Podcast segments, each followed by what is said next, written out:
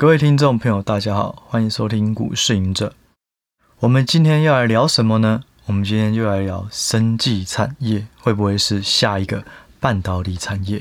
好，生技产业我觉得很有趣，因为它过去以来哈，就是非常的规律哦，每年通常会有一波大的，那比较高的几率都还在年底的时候会有一波。那生技呢，从以前在我当研究员的时候，可能在八年前吧，或十年前，我曾经也有 cover 过生技产业。哦，那因为我是那时候是新进入新进入的同仁，那很多产业都已经被卡满了。哦，你不可能说你跑去看别人半导体，看这种，嗯、什么光学啊，那个都已经有人了。所以那时候比较新兴的就是生技，所以我就被指派到去看生技。哦，所以我对生技也有。有一阵子的研究，好，那那时候我就开始听到很多人在说啊，生技会是下一个兆元产业哦。过去呢，半导体有两兆双星，那生技就会是下一个半导体。那生技呢，就以台湾的竞争力来言，也会有越来越厉害的这种这种越在国际上的竞争力也会越来越重要，越来越厉害。好，那到底是不是这样呢？甚至有人说，哎，生技产业就是下一个台湾的护国神山。好，真的是这样吗？我觉得就是说乐观其成啊，乐见其成。可是中间还有非常长的一段路要走哦。生技呢，其实我们之所以为什么会觉得生技有竞争力，我就我的角度啦，其实生技它跟台湾的电子加工这种制造业代工哦，其实有点像哦。我们先不要讲新药研发，我们就想说制造。一些药哦，不管是原料药、学名药，其实呢，你就是要盖一些工厂，好，盖工厂以后要有一些化学的东西，然后还有一些产线，然后也许你要去生产针剂哦，或是说胶囊，哦，或是说这种呃定剂等等，这种就是很像跟那个。那种什么电子的工厂一样哈，电子零组件的工厂一样，电子零组件呢，它可能需要它的大客户，例如苹果来查厂哦，这个厂通过了，OK，我可以开始下单给你生产。但是那种学名药厂或者是原料药厂哦，制药厂也是一样，要 FDA 的查厂，诶，通过了以后，好，我可以开始去生产我大客户的订单。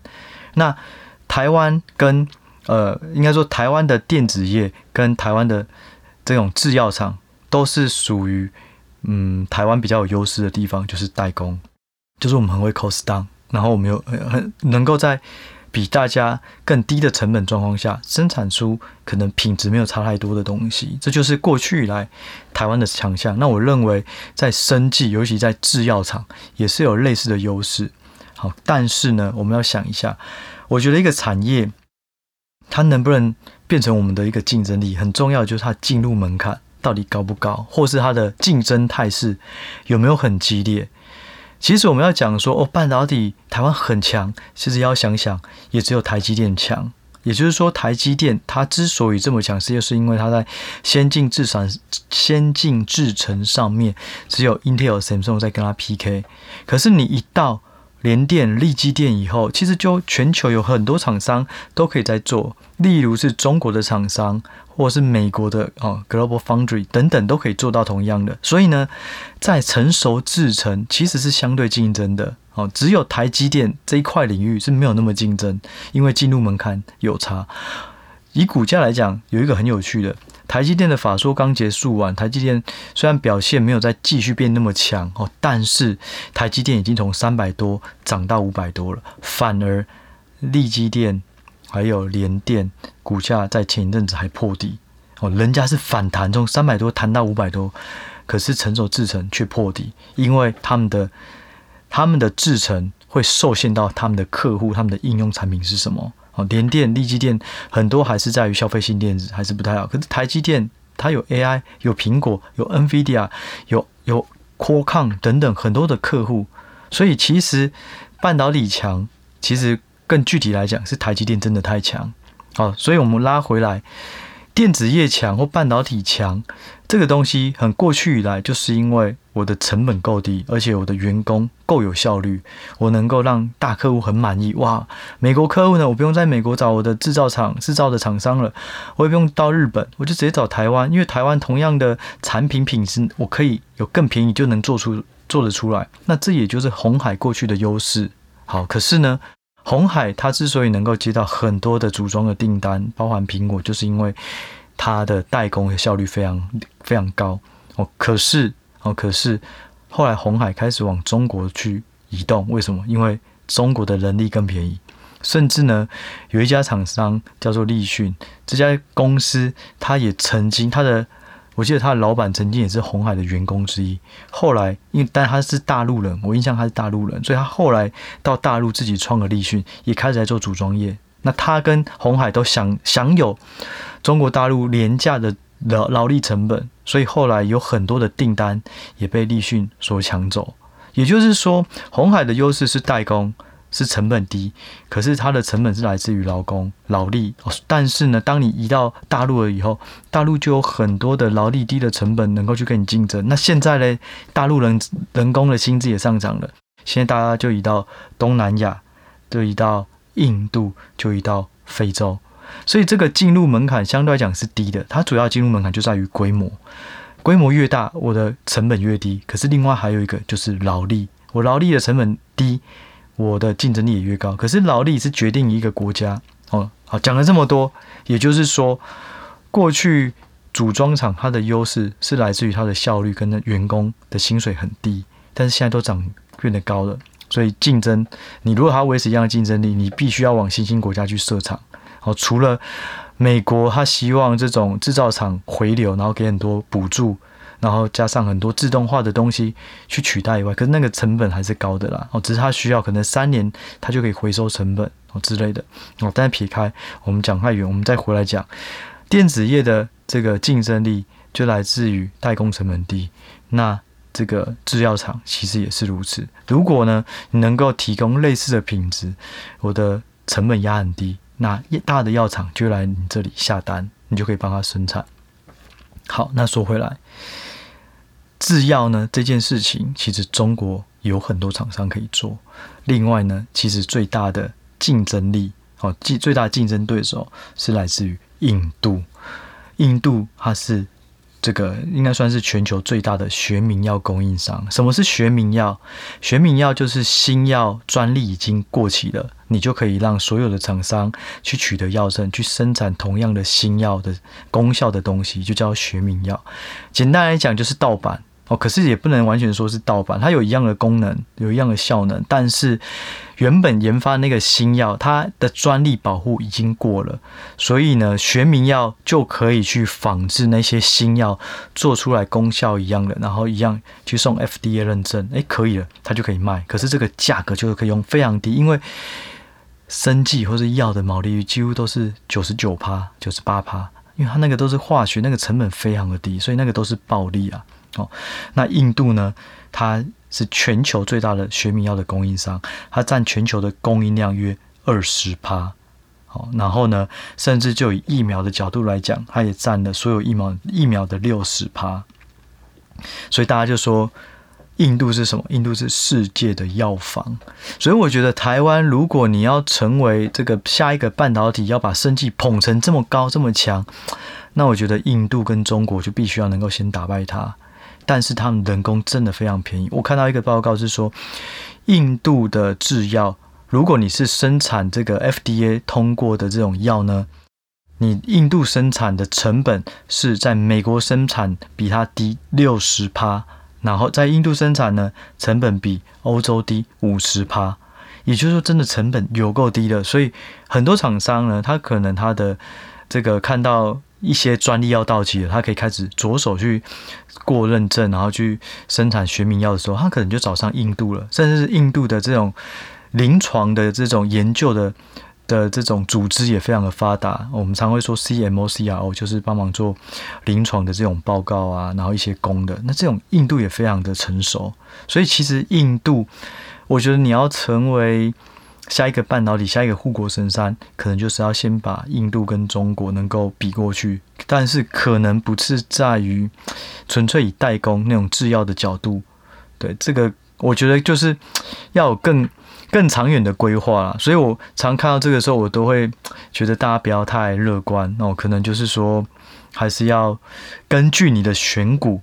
去看哪些生技是比较有竞争力的，而不要觉得哇，这个生技就是下一个造园产业就冲进去。但是不得不说，其实台湾的生技产值哦，这些厂商他们所缴的利润，我记得好像这十年来好像翻了一倍哦，印象中是十年还是几年？但是就是其实产值的确有成长哦。那长期来讲，我觉得也有越来越好的状况。哦，因为呢，中国跟印度都有发现一些黑心药哦，因为太低的成本，有时候品质就不可靠。可是无可奈何，它真的太便宜了，所以很多厂商还是会在印度这边生产。可能它的监管变得更严，甚至它可能就以印度的龙头的这种代制药的这种厂商为主。所以我觉得大家可能要留意。那如果就我而言的话，其实台湾还是有蛮多的这种生技相关的产业个股哦。我就分享几个，我觉得如果要的话可以考量的哦。第一个哦，就是这个医材相关的哦。医材呢，它是什么意思？就是像是血糖仪哦，你可能在量血糖的，或是手术的一些耗材，或甚至是这种嗯一些手术的设备啊，或是手术设备的零组件。哦，其实台湾有蛮多公司都在做这些，我觉得这种东西就不错，因为它有点像是精密的哦，这种叫做精密的零组件。我觉得越精密的，通常它的难度越会越高，也代表它的进入门门槛会比较高。所以我觉得大家可以往医材去看。那另外一个就是隐形眼镜，其实隐形眼镜台湾的竞争力也非常的高哦，包含嗯，我记得台湾应该最大的那个。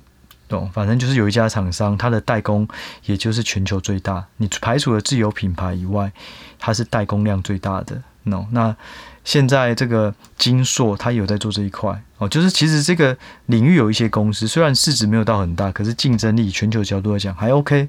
但是我我觉得大家也要去判断隐形眼镜到底的成长长期成长性，这个产业还有多久，可能要先去先去了解哦。那另外就我觉得原料药其实也可以考虑。像是中化生啊、宝瑞啊这些都在做原料药。那学名药呢，我觉得也是可以考虑。也就是说，这这种不管原料药、学名药，它都是涵盖了一些台湾这种代工的能力，然后还有品质的一些保证。哦，那原料药呢，像是南光啊、美食啊，然后刚刚提到的医材，其实隐形眼镜就像是晶华光啊、晶硕啊等等。那保健产品，我觉得也可以看。哦，像是葡萄网。也是曾经我很喜欢的一档个股哦，所以就是说，生技这个领域其实蛮广的，可以尽量挑有在地的竞争力，或是有国际的竞争力为主。那当然，大家就会好奇说，诶，那新药呢？我觉得新药，我们先这样讲啊。我觉得生技有很多的专有名词，我们先讲什么是新药，什么是原料药，什么是学名药。新药跟学名药比较好。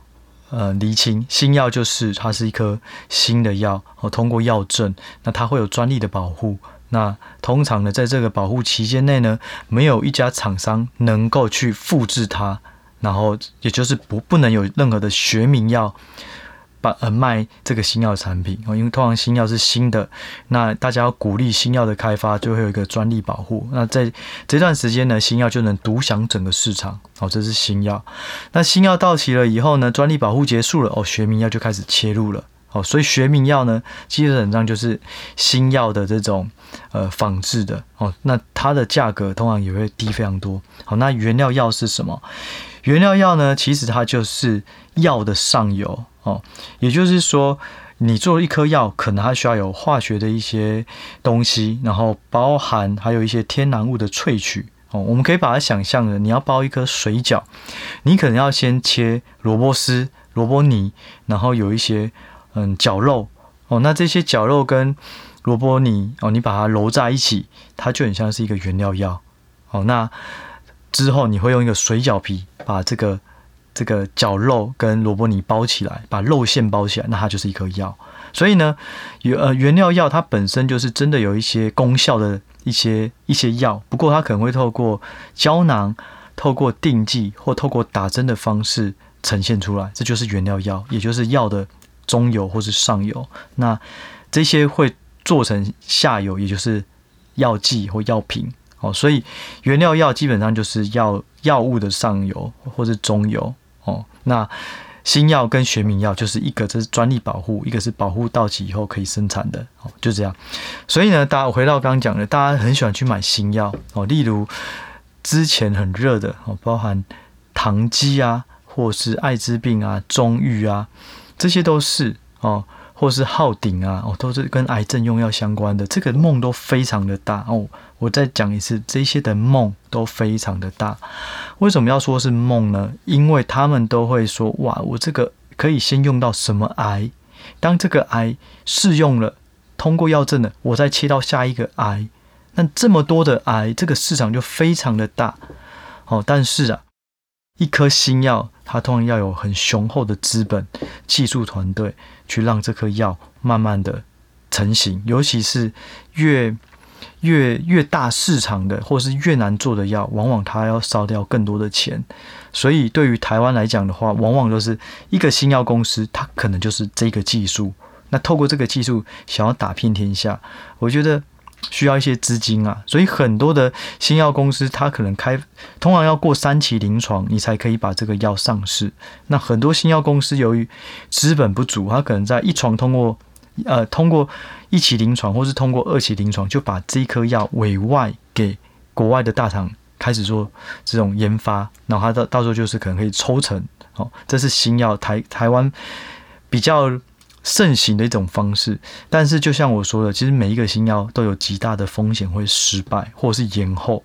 那对于台股来讲的话，往往都是一家公司就是一颗药，那我觉得风险就很大。可是国外呢，如果你喜欢新药，没关系，我我建议就是你可以往海外的看，海外的新药公司，它会把新药做成一个 pipeline，就可以想象是一个投资组合。因为我有很多的药已经上市在卖了，我都有可以赚到钱。我会把这些钱再拿去烧开发新药，所以我的投资组合、我的产品组合里面就会有已经在畅销在市场上卖的药，也会有正在开发的药。我就不会因为一颗药失败而导致这家公司获利大减。那通常新药公司可能就有十几颗，在不同未来的十年内会有上市或是通过审核的机会。那我觉得这样的投资。会比台股单一档，它只有一个新药还要安全哦，所以我觉得这是为什么。如果是要买这种生技股，我通常会倾向买有 EPS 的，像是原料药、学名药、医材、保健产品，因为有 EPS，你就可以盯，你就可以知道你建立的不是在本梦比上哦，所以这也是我想要提醒大家的，对啊，那其实刚刚提到的，像血糖机啊。这个台湾的厂商在全球的这个市占率也非常的高，对，那这些呢，其实大家都可以从里面去找。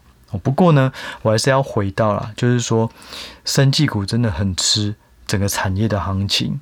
就算有一些，我们就提其中一档股票，叫中化生好了，它在去年的时候本一比只有六倍，哦，那股价也差不多六到八倍啦，股价也差不多就在五十到。六十之间哦，可是它基本面积没什么改变，但今年最高就涨到一百多哦，那后来又稍微回下来，可是这是另一回事。但是呢，乘着整个生计浪潮的时候，通常不管是原料药、新药、呃新药啊、学名药，都会一起上去哦。所以有有，如果你真的是喜欢生技股，你要投资生技股，我觉得啦，如果是我会建议。第一个是有买买有 EPS，而且会成长，而且他所代工的这些大客户是非常呃，在全球的竞争力、知名度非常高的哦，而且这个药的市场也很大的。那那满足这两个条件，第三个也就是尽量在市场比较冷的时候去买，不要到生计的这种行情一出现的时候去买。好，就像宝瑞也是很可怕哦，也是算是大家。的前阵子以来的这种妖股哦，但是如果你的成本，就我觉得有时候你看好一个股票，就一样回到原点，就是说好的股票一定就是第二个要好的价位，它才是一个好的投资机会哦。所以生技也是如此，我觉得台湾的生技可能没有办法那么快就变成下一个护国神山。但如果你要从里面挑到小而美的个股，其实也是有哦。但是由于生技股台湾的特性，就是一年特定的时候会有一波行情，所以我会觉得你可以小量的在这波行情还没出现之前去布局营运正面的，而且有数字、有 EPS，而且并且会成长的相关个股。然后尽量这些个股，它所生产的产品，它的下单的厂商，这些大品牌，在国际的竞争力还有市占率是高的，就可以保保证它的这个订单能够源源不绝。好，所以这一期呢，就是要跟大家聊哦，生技股到底是不是一个下一个半导体？我认为还有一段时间要走哦，因为毕竟就以目前来讲。半导体，尤其是先进制程的半导体，进入门槛真的太高了，甚至比新药都还要高很多。我觉得啦，哦，当然每个新药，其实每个新药就像是每个产业。我们以前在看一家新药公司的时候，就觉得很累。通常你在看电子业，会有上中下游的关系，所以你看一家公司，你可以了解，哎，另外一家公司大致上在干嘛。可是研究新药，就是每一个往往都是一个新的适应症，是一个新的市场、新的竞争对手要去研究。所以其实研究生技有时候也是蛮辛苦的，因为它比较少重效哦。因为你每一颗药都是一个不同的市场，那它有可能有不同的这种地区哦、国家的竞争要去靠要去研究哦。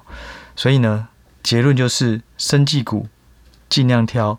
冷门的时候，然后这家公司是小而美的，再去做布局。好，但是呢，如果你没有那么多时间研究，我觉得其实就是以台湾比较有竞争力的产业为主，例如半导体，例如我之前就有其实有提过，就是说散热这一块，散热呢，我记得台湾厂商加起来出货给全球这个散热呢模组呢市占率，我记得印象中有全球的一半。